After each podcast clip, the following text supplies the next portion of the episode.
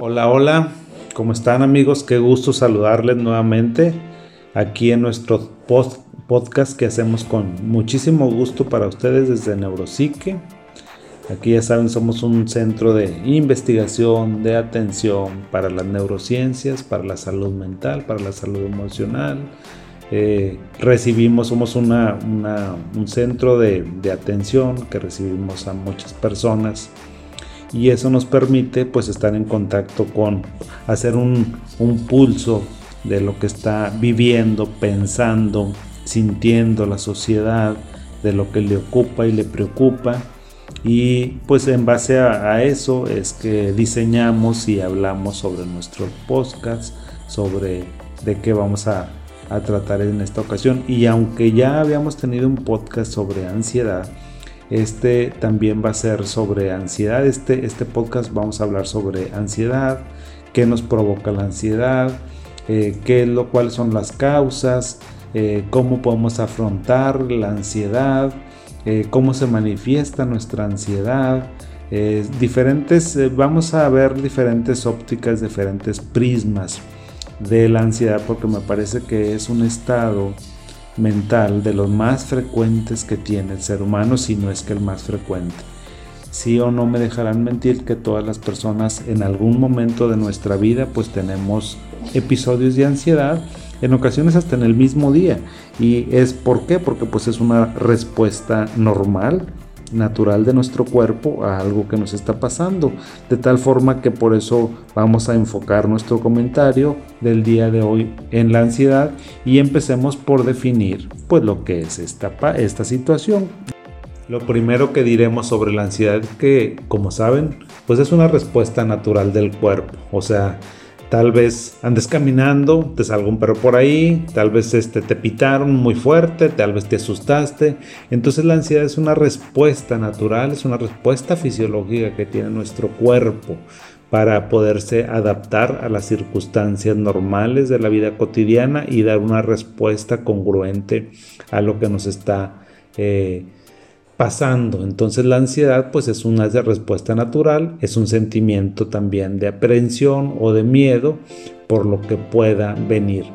Hay alguna diferencia así muy sensible entre el miedo y la ansiedad. Por ejemplo, la ansiedad pues es de origen desconocido, es un sentimiento de origen desconocido, es un sentimiento vago, es un sentimiento un tanto cuanto indefinido, no sabemos exactamente por qué nos sentimos ansiosos, es de origen interno, es decir, eh, a veces no está pasando nada en el exterior y nosotros en nuestra mente traemos una revolución, un problemón, eh, nos estamos haciendo ideas, a veces sobre la pareja, la familia, el trabajo, la escuela. Entonces yo les podría eh, decir, comentar que casi casi el 50-60% de eh, la fuente de ansiedad es una fuente interna, es por nuestros pensamientos eh, que tenemos alrededor de ciertas circunstancias. También la ansiedad en ocasiones es como una señal de alarma. Entonces, y por otro lado, fíjense, a veces usamos como sinónimos ansiedad y depresión y bueno, pues para coloquialmente digamos que es lo mismo, pero para los medios académicos, para los eh, especialistas de la salud emocional, no es lo mismo, porque un miedo pues es a una circunstancia o a una situación conocida. Por ejemplo, eh, vas a presentar un examen y no estudiaste muy bien. Eh, tal vez vayas a tener una junta con tu jefe y resulta que no preparaste perfectamente bien tus resultados y lo que vas a mostrar. Eh, vas a hacer a lo mejor un examen médico y sabes que no te portaste muy bien el mes anterior y entonces pues tus niveles de glicemia van a estar incrementados. Si te fijas, bueno, pues estás teniendo ahí, estás teniendo una respuesta que digamos de ansiedad, pero en un sentido estricto, pues una respuesta de miedo porque tiene un origen conocido también tiene un origen que es muy preciso, a diferencia de la ansiedad que es vago, es muy definido, generalmente es de origen externo, igual es una señal de alarma de eh, pues el cuerpo. Ahora, la ansiedad, les decía yo en el, en el live, que la ansiedad es una dama muy quisquillosa, es una dama muy heterogénea, es una dama que nos puede visitar en la noche, es una dama que se viste de negro porque la ansiedad nos ataca en la noche, o es una eh, dama que despierta junto con los primeros rayos del sol y entonces empieza el día y nosotros comenzamos y cómo lo voy a hacer y me da ansiedad,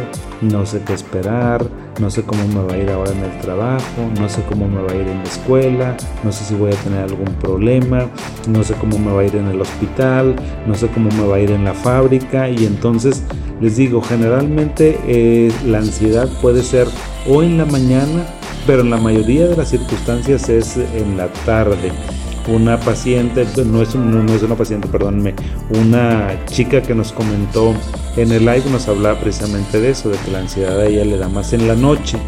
Y luego le preguntaba, bueno, oye, ¿y por qué crees que te puede dar en la noche? Le digo, ¿sabes qué? Si identificaste en qué momento de tu vida te pasa, también te invitaría a que reflexionaras por qué crees que te sucede eso.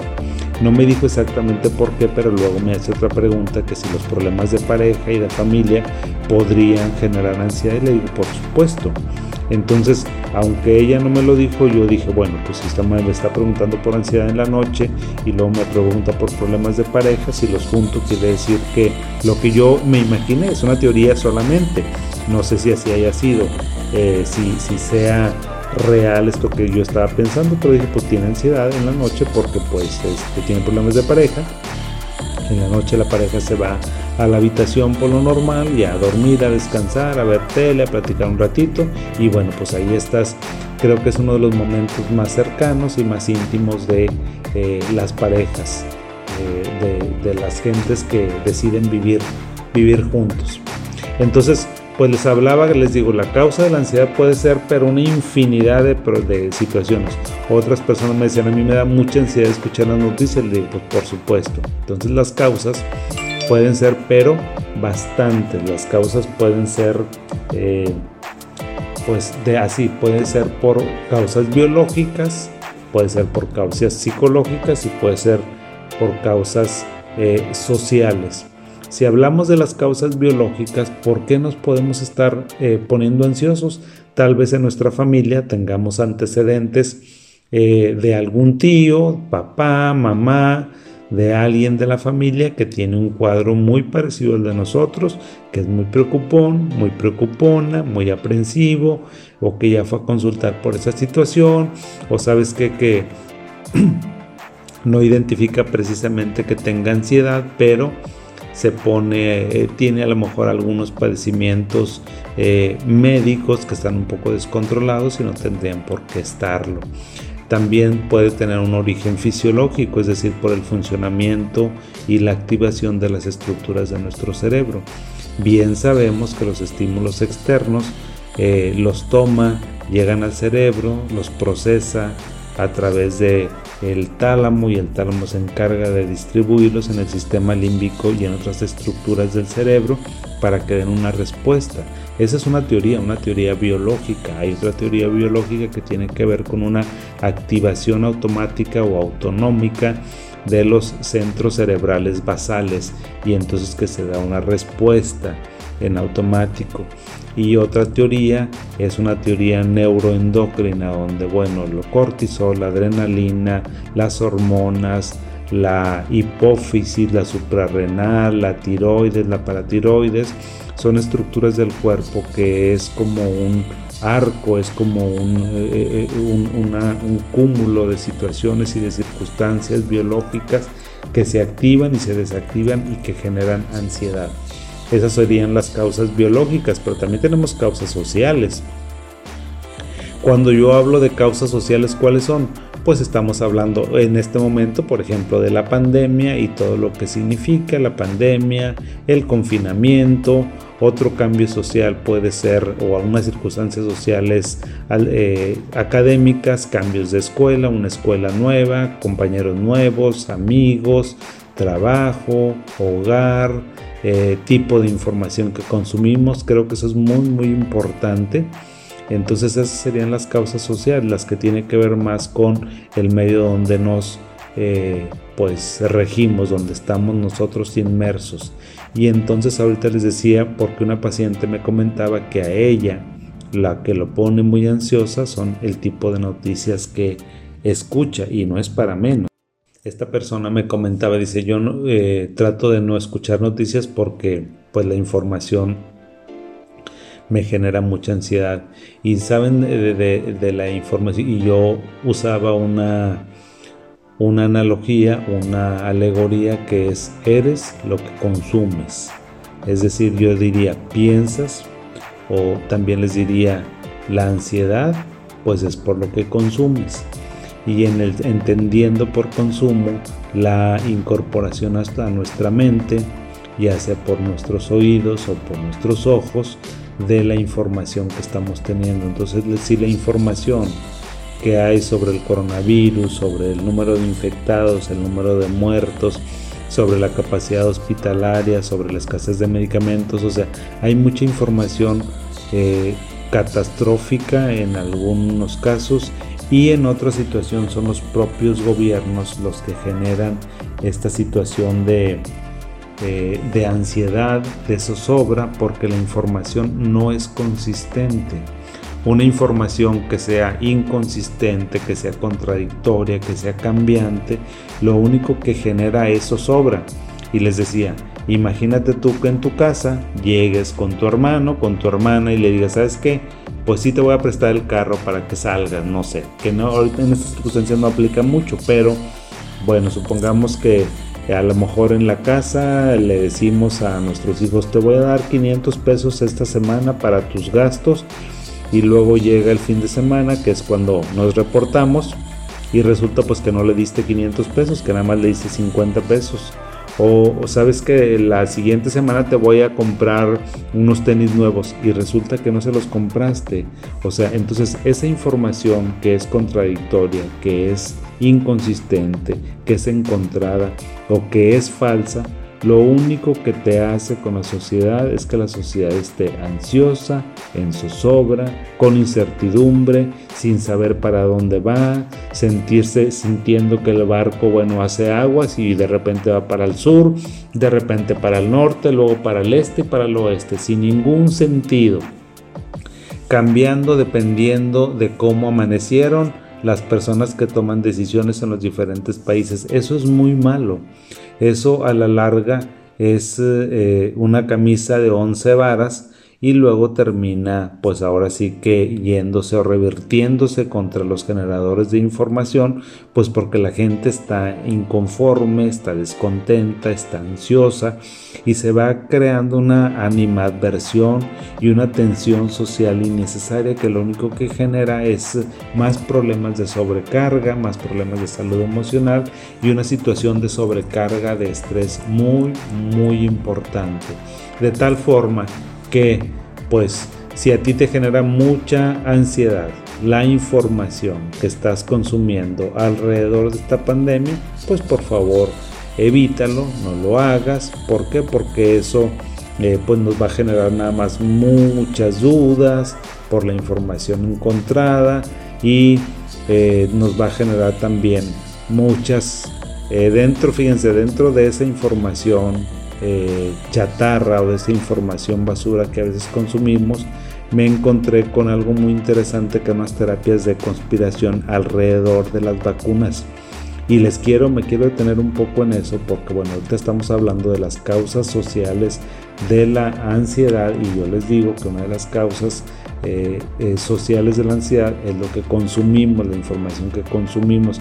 Y algo que se ha consumido muchísimo son estas teorías de conspiración, unas muy famosas, una que tiene que ver con que si te pones la vacuna te van a modificar genéticamente. Yo les digo, eso esa es una de las conspiraciones más absurdas que yo he escuchado, porque el ADN de un ser humano jamás se va a poder modificar ni de esa ni de otras maneras se puede modificar el ADN completamente. El ADN se va, eh, nuestra información genética se va adaptando y la adaptabilidad, el cambio en la información genética tarda miles y miles y miles de años y eso solamente es un proceso imperceptible, muy suave, continuo entre nuestro eh, medio interno, nuestro cuerpo y el, medio externo en el que estamos. O sea, si algo ha caracterizado al ser humano y a otras especies vivas es su capacidad de adaptarse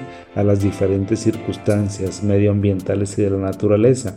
Y eso tiene que ver, les digo, con este proceso continuo que existe, pero nada de que el ARN mensajero que es con el que está fabricada las vacunas que ahorita ya se están eh, aplicando, les va a modificar el ADN. Eso es lo más absurdo y no se puede, eso no se puede, aunque no se hubieran corrido las pruebas que se corrieron, que eh, de paso les digo, no es que esta vacuna haya llegado con nosotros de la nada, es una vacuna que ya pasó su fase 1, fase 2 y fase 3.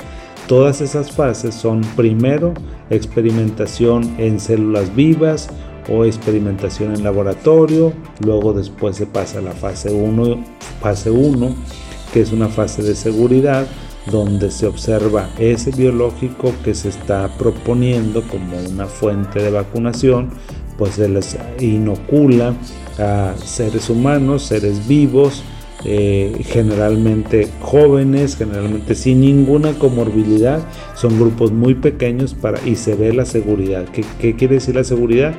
Oye, ya le inyecté este, este biológico, déjame ver cómo reacciona este cuerpo, qué le pasa al corazón, qué le pasa a la presión arterial, qué le pasa al cerebro, qué le pasa a la piel, qué le pasa absolutamente a todos los órganos de nuestro cuerpo.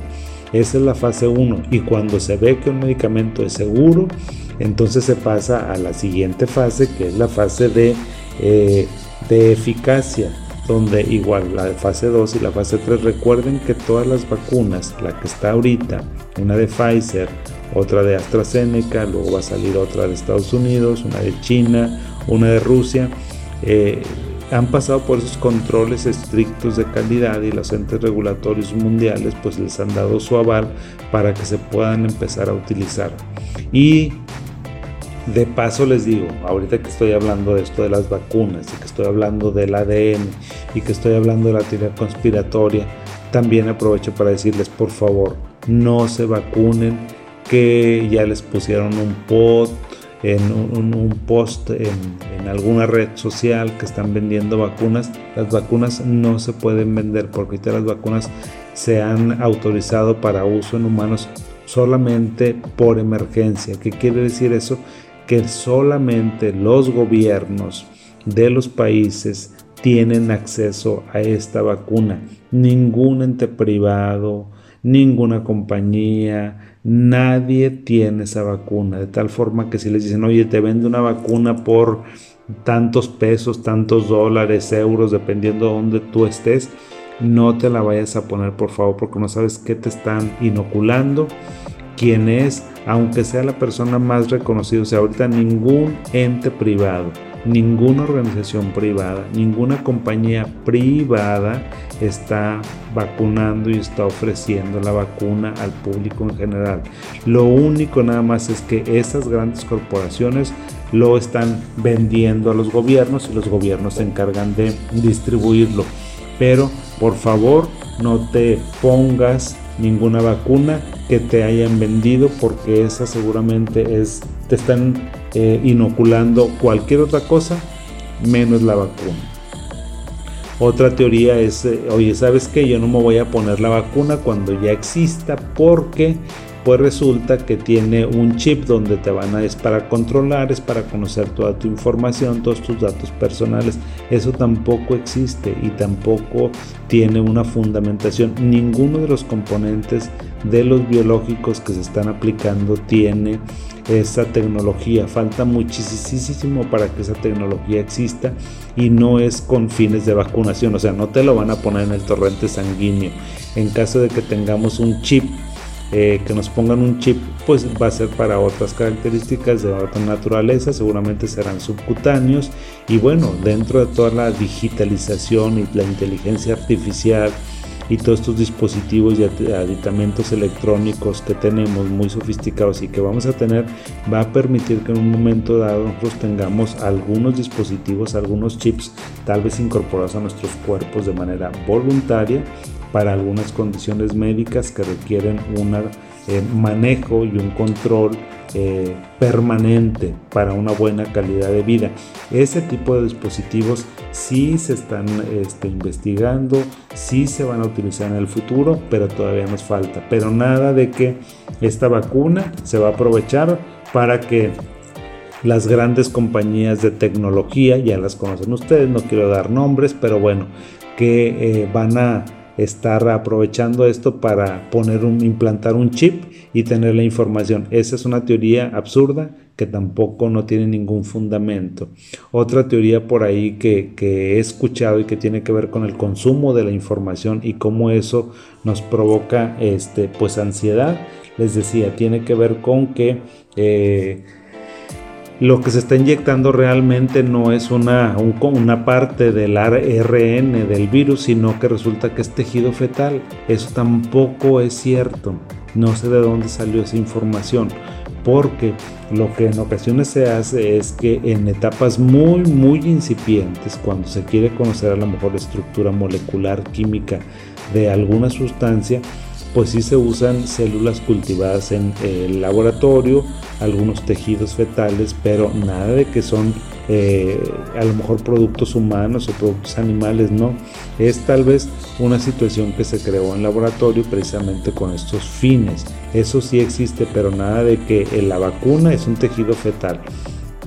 Y la última teoría que tampoco tiene ningún fundamento es que la tasa de recuperación si te da COVID es de el 99.97%. Esa es una teoría de las personas que de los grupos que son antivacunas que dice, oye, pues mejor que te dé COVID porque si te da te vas a recuperar en 99.97%. Y eso ya la Universidad de Oxford lo estudió y lo echó por tierra completamente porque si el promedio de recuperación, si, si nos da COVID, pues tenemos 90% de probabilidades de que nos recuperemos y un 10% de que tengamos alguna condición médica grave que nos pueda llevar a un desenlace fatal, pues a lo mejor en probabilidades de un 1%. Es decir, esto de aquí no es, no es cierto. O sea, las probabilidades son mucho mayores de tal forma que hay que inocularse. Si tú vives en algún país estás en un grupo de riesgo o perteneces al grupo de, personal de la salud relacionado con el mismo y ya te informaron que te van a vacunar, por favor, yo te lo voy a agradecer encarecidamente, te lo pido de la manera más atenta que te vacunes. En cuanto llegue la vacuna aquí a nuestro México y en cuanto esté disponible y podamos eh, tener algún llamado de las autoridades sanitarias correspondientes, sin dudarle me aplicaré la vacuna cuando le toque a mi esposa, cuando le toque a mis hijas, a mis papás, también. O sea, eh, yo si no estuviera convencido, bueno, ya saben que soy eh, un científico que me he dedicado a la investigación la mayor parte de mi vida, yo estoy convencido, o sea, siempre este, soy un defensor, un férreo defensor de los avances tecnológicos, científicos, porque me he desarrollado en ese mundo y he visto las bondades, las ventajas que tiene, pues que el ser humano continúe evolucionando y continúe investigando y encontrando herramientas y aditamentos para los problemas de salud como este que estamos teniendo. Entonces, si ya la vacuna contra el coronavirus vio la luz, hay que aplicarse a las personas que eh, nos, nos, nos va a corresponder en el momento que nos va a corresponder, de tal forma que invariablemente, no lo duden, aplíquense la vacuna cuando sean llamados por sus gobiernos correspondientes o por sus entidades de salud o por el hospital donde ustedes van a hacerse sus chequeos de rutina. Eso sí, pero no me, por favor, tampoco así como se los, como les pido una cosa, les pido otra. No se vacunen si se las venden, si es una vacuna que me encontraron no sé en qué red social o si resulta que un empresario dice que tiene la vacuna y entonces que pues este se los va ah, se las va a vender. Eso es tráfico, eso es tráfico y no saben ni qué les está sucediendo ni qué les van a poner de tal forma que no hay que eh, caer en estas trampas. Ya saben que como dicen, a río revuelto, ganancia de pescadores, pues si ahorita es un momento donde las personas andan muy desesperadas y yo entiendo que puedan recurrir tal vez a medidas desesperadas, medidas extremas como esa y el uso de una sustancia milagro que hay por ahí que ha hecho millonarios a muchas gentes y que ya saben ustedes de qué sustancia estoy hablando. Si ya sabemos entonces, después de todo lo que les he estado comentando, amigos, que tienen ansiedad, que tienen estrés, porque pues no pueden respirar, a lo mejor porque sudan, porque no pueden meter aire suficiente, porque tienen problemas para dormir, porque no se pueden concentrar, sus problemas de salud se han incrementado. Eh, estos son los síntomas o las manifestaciones de la ansiedad, entonces pues tenemos que enfrentarla, hay que afrontarla.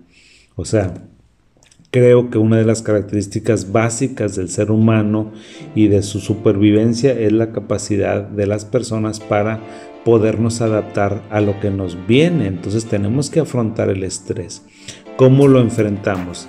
Bueno, el estrés se enfrenta dependiendo de las circunstancias que estés pasando. Por ejemplo, cómo enfrentar la ansiedad por este aislamiento, por este confinamiento, pues hay que tener un plan, un plan de contingencia qué significa un plan de contingencia y hablarlo con la familia es, ok, si nos enfermamos, si nos da COVID, ¿qué vamos a hacer? Bueno, yo les diría, si te da COVID, en lugar de que estés ansioso y llore y llore y que te eh, y pienses que te vas a morir y que tu familia se va a morir también, hay que mejor afrontarlo.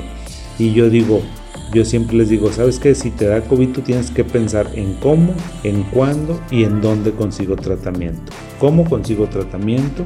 ¿Cuándo consigo tratamiento? ¿Y dónde consigo tratamiento? Eso es lo que yo te puedo decir si tienes, si te enfermas por COVID. ¿Cómo?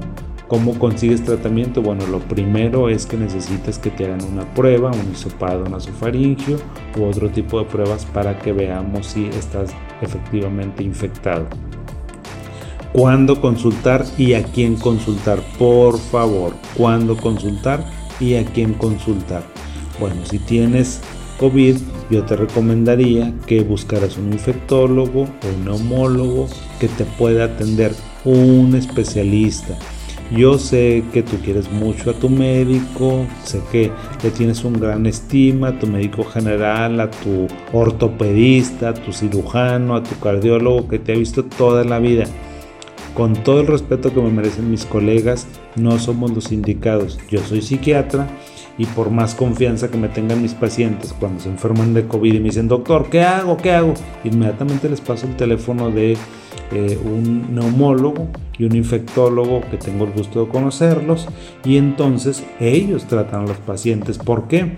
Porque, bueno, la, la, historia que yo tengo eh, generalmente es una enfermedad bastante inocua, o sea, el COVID es una enfermedad muy tranquila en la mayoría de los casos, siempre y cuando te atiendas con prontitud, con, con celeridad y de manera prematura.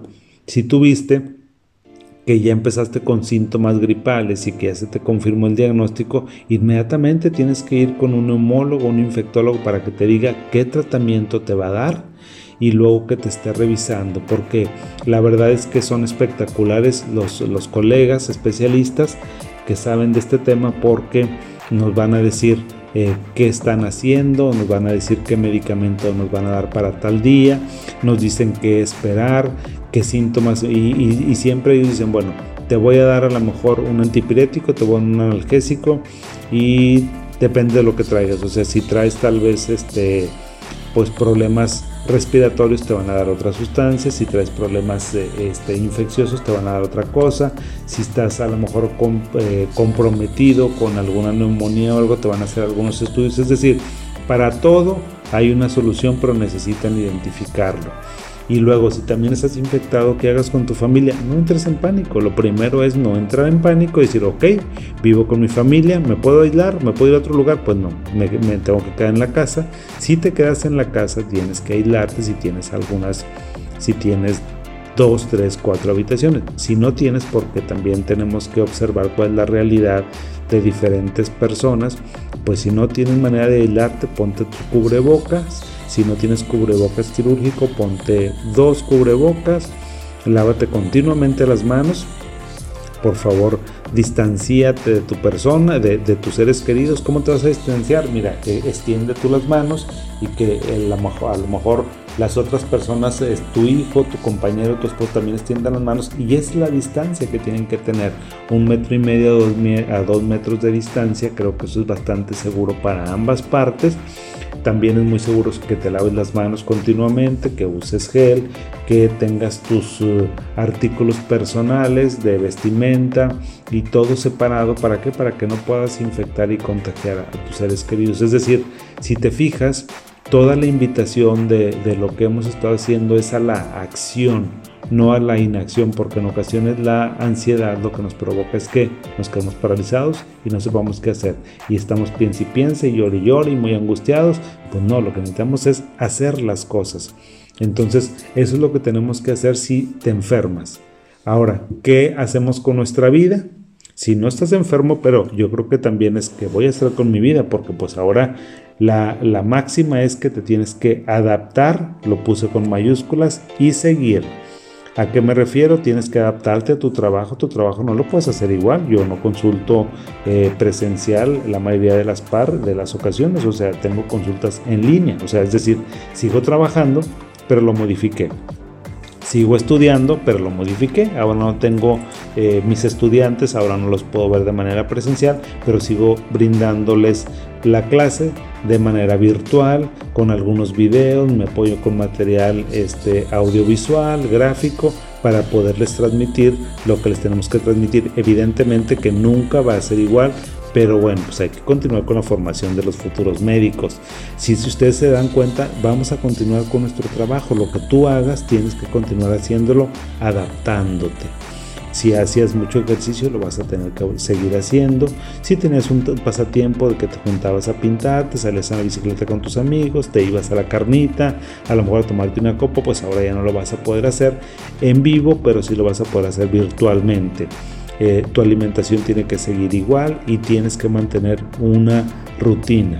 Finalmente, ¿qué hacer con nuestros planes y con nuestros futuros? Bueno, eh, no me dejarás mentir que ahorita estamos viviendo un tiempo donde realmente no podemos planear más que déjame ver qué va a pasar esta semana y en el nombre sea de Dios porque la situación es tan cambiante a nivel global que no se puede planear a largo plazo, a futuro, como lo hacías antes. Tal vez antes entraba el año y ya estabas viendo, oye, pues a lo mejor vamos a juntar para remodelar la casa, o vamos a comprarnos un coche, o nos vamos a ir de vacaciones, o vamos a mandar a nuestro hijo al extranjero, nuestra hija al extranjero. Pues ahora esos planes a largo plazo ya no se pueden hacer.